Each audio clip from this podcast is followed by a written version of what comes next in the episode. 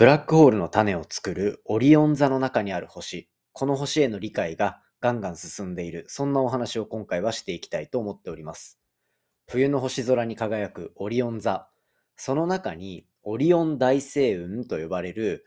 こう宇宙空間の塵とかガス、そしてその中でたくさん星が作られる、そんな領域が存在します。で、この中では、ブラックホールになりそうな星だったりっていう、いわゆる重力の強い重い星っていうのがたくさん作られているというふうに言われていたんですね。ただ、そういった星雲と呼ばれる星の雲と書いて星雲。この中で、そういった巨大な天体が作られて、その巨大な天体が一体どういう力を及ぼして、その星雲の中をごちゃごちゃかき回しているのか。で、どうやったらその中でまたブラックホールの種になりそうな巨大な星っていうのがどんどん生まれてくるのか。そんなところを計算と観測両方の面からアプローチして大きな成果を残した研究が出てまいりましたので、こちらを紹介していきたいと思っております。ぜひ最後までお付き合いください。3, 2, 1, Japan 木亮の宇宙話。2022年6月10日始まりました佐々木亮の宇宙話。このチャンネルでは1日10分宇宙時間をテーマに最新の宇宙トピックスをお届けしております。ということで本日でエピソードも610エピソード目を迎えるというような状況になっております。いやーね、ここまでいろいろまあ頑張ってきたおかげでいろんなポッドキャストのチャンネルに最近は呼んでいただくという機会が増えております。で、今日もですね、実はお昼、お昼じゃないや、朝ですね、午前中に、ある一つ番組のゲスト収録に参加してきました。で、これはもう本当になんか、大物の番組に呼んでいただけたなっていうので、本当に嬉しいね、ゲスト出演だったので、まあちょっと詳細が発表できるようになったら皆さんにもお知らせしていきたいなというふうに思ってるんですが、まあそういう感じでいろいろこうゲスト出演だったりコラボ収録だったりっていうところをやらせていただいているのでですね、何かこうやっぱりコラボした相手、ゲストで出た相手とかには何かこう還元できるような形でこう宇宙話もそういう立ち位置を取っていきたいなと思ってるんですね。なのでまあ一番はそっちに皆さんが聞きに行ってくれて、そっちの再生数も回るし、そして新しいこう番組が知れるなんていうところにもつながってくれたら嬉しいなというふうに思っているので、ちょっとそちらはですね、皆さんもこう僕がゲスト出て行った時はいろいろこちらでも宣伝させていただくので、ぜひ聞きに行ってみてください。はい。ということでですね、まあ、Spotify のオリジナルじゃないや、独占配信っていうところに5月からなってるわけなんですけど、やっぱ独占配信っていうところのネームバリューのおかげなのかっていうところは結構あるんですね。あの、いい待遇、待遇を受けれるっていうのも変ですけど、なんかこうやっぱすごいっすねって言ってもらえること多くて、っていう風になってたら、なんとですね、Spotify のアプリ上で独占配信の人だけになんか反映されてるある仕様があるというお話を Twitter で伺いました。で、これ実際に見に行ったら本当にあって、何かっていうと、自動文字起こし機能っていうのがついてるんですね。これはなかなか衝撃の機能になっていて、本当はもしかしたらこの後標準搭載されるのかもしれませんが、ひとまず独占配信のチャンネルでそういった自動で文字起こしをしてくれる Spotify のアプリがっていうような、まあそういう状況になっておりますので、もし今アプリ開いてる方とかはですね、あの再生画面じゃなくて、エピソードのページかな？に飛んでいただくと、書き起こしっていう欄がちらっとあるので、そこちょっと押してみてください。あの、話してる内容が文字に出てくるんですけど、僕の喋りがいかに適当か、よくわかります。聞いてたらもしかしたらあんまり違和感ないのかもしれないですが、やっぱこう、いろんな番組聞いてると台本もしっかりしてて体型だった話をしてたりするので、僕の話がどれだけね、こうごちゃごちゃしてるのかっていうのが分かったり、あとは、そこで結構初めて知ったんですけど、僕、まあってよく言ってるっぽくて、あの、過去の回とかも聞いてくださったら、もしかしたら気になってる方いたかもしれません。これね、口癖ってなかなか治んないんですけど、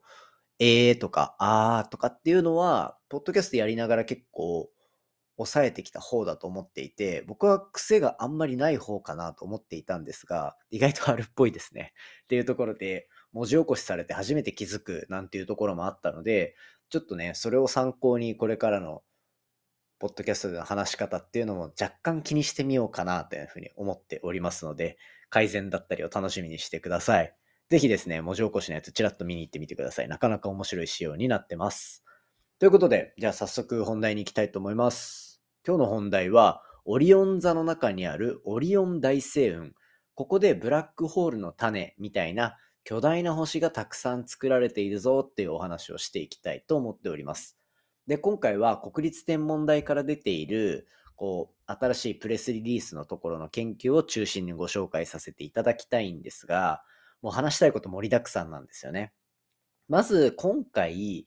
紹介するオリオン大星雲っていうのは、まあ、大星雲、大きい星雲と書いて大星雲なんですが、星雲はそもそも宇宙空間にある、まあ、塵とかガス、いわゆる星の材料になるようなものっていうのがたくさん集まっていたり、その中に星がたくさんあったりっていうとこで、一種こう、ふわふわ浮いた雲のような存在のところが宇宙空間で見つかっているものに対して付けられる故障なわけです。大星雲。で、特にオリオン大星雲っていうものに関しては、太陽の8倍以上の質量を持つ、まあ、いわゆる大質量星と呼ばれる重い星っていうのをたくさん作る現場でもあるんですね。で、そして、まあ、太陽みたいな星っていうのはなかなかそうブラックホールにはなり得ないわけなんですけど、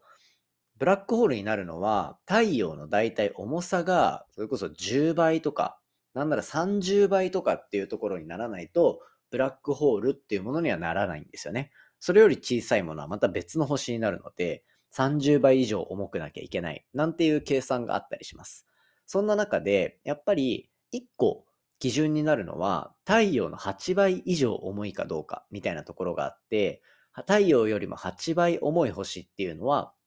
その星が寿命を迎えたタイミングで超新星爆発、スーパーノバと呼ばれる現象を起こすんですね。そういった意味では、こう普通の太陽みたいな星っていうのは爆発を起こさないので、8倍っていうのが宇宙空間では非常に重要な数字になってくると。いう中で、比較的重い、そういった太陽の8倍以上重い星っていうのをたくさん作る性質を持っているのがこのオリオン大星雲と呼ばれるものです。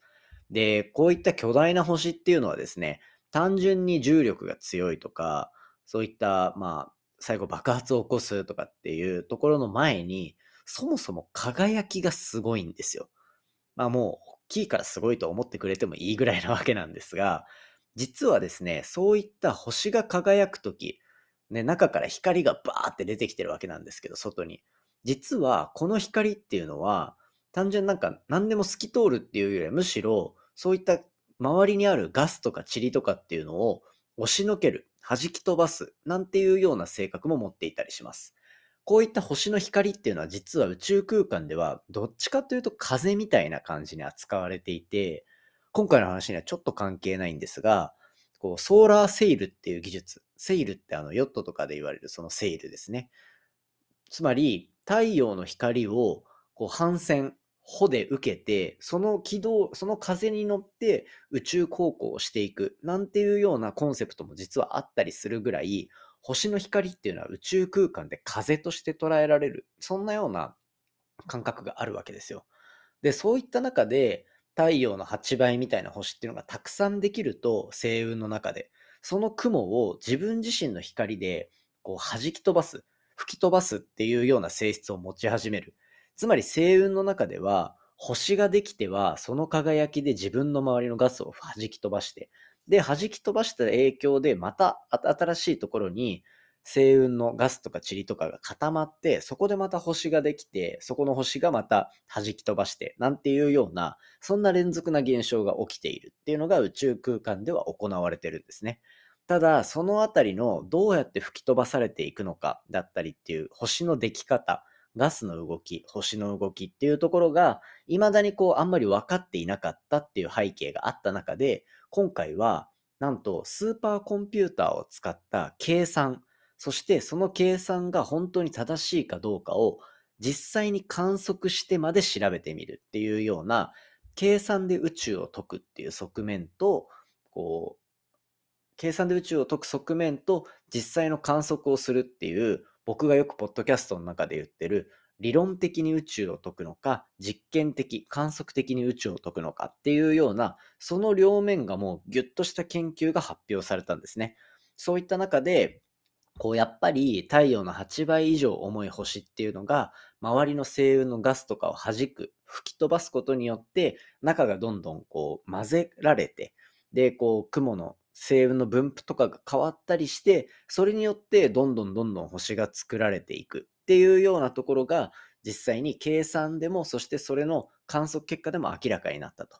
ただこれはあくまで、こう、オリオン大星雲っていうところで見つかった研究結果であって、まだこの中にあるより中規模な星団、まあこう大規模、小規模、中規模っていうのがまあいろいろ分かれてるわけなんですけど、ある一定の場所の再現っていうのは計算と観測でできたものの、じゃあ他の規模、中規模ぐらいのものはどうなのか、なんていうところは、今回の研究ではまだカバーしきれていないというようなところになっているので、これから大規模な部分が分かったから、次、中規模、小規模っていうところで、一体宇宙空間をどういうふうに計算で再現していくのか、それらを一体どうやって観測で確認していくのかっていうところは、かなり注目され始めてくるんじゃないかなと。そしてこういった星っていうのはタイトルで話した通り、ブラックホールの種になりうる、そんな天体になっているので、宇宙空間のロマンであるブラックホールだったり、スーパーノバと呼ばれる現象に付随しているというのを思いながら、来年の冬とかは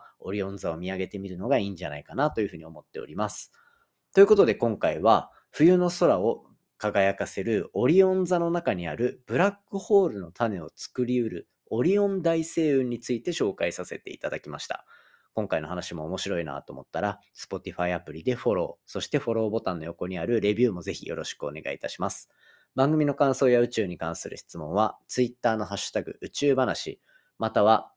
Spotify アプリの下にある Q&A コーナーからじゃんじゃん受け付けてますのでよろしくお願いいたします。Spotify でいただいた質問はですね、公開せずにあの僕が読み上げる程度で済ませておきますので、なんか秘密の質問とか したい方いればぜひよろしくお願いいたします。それではまた明日お会いしましょう。さようなら。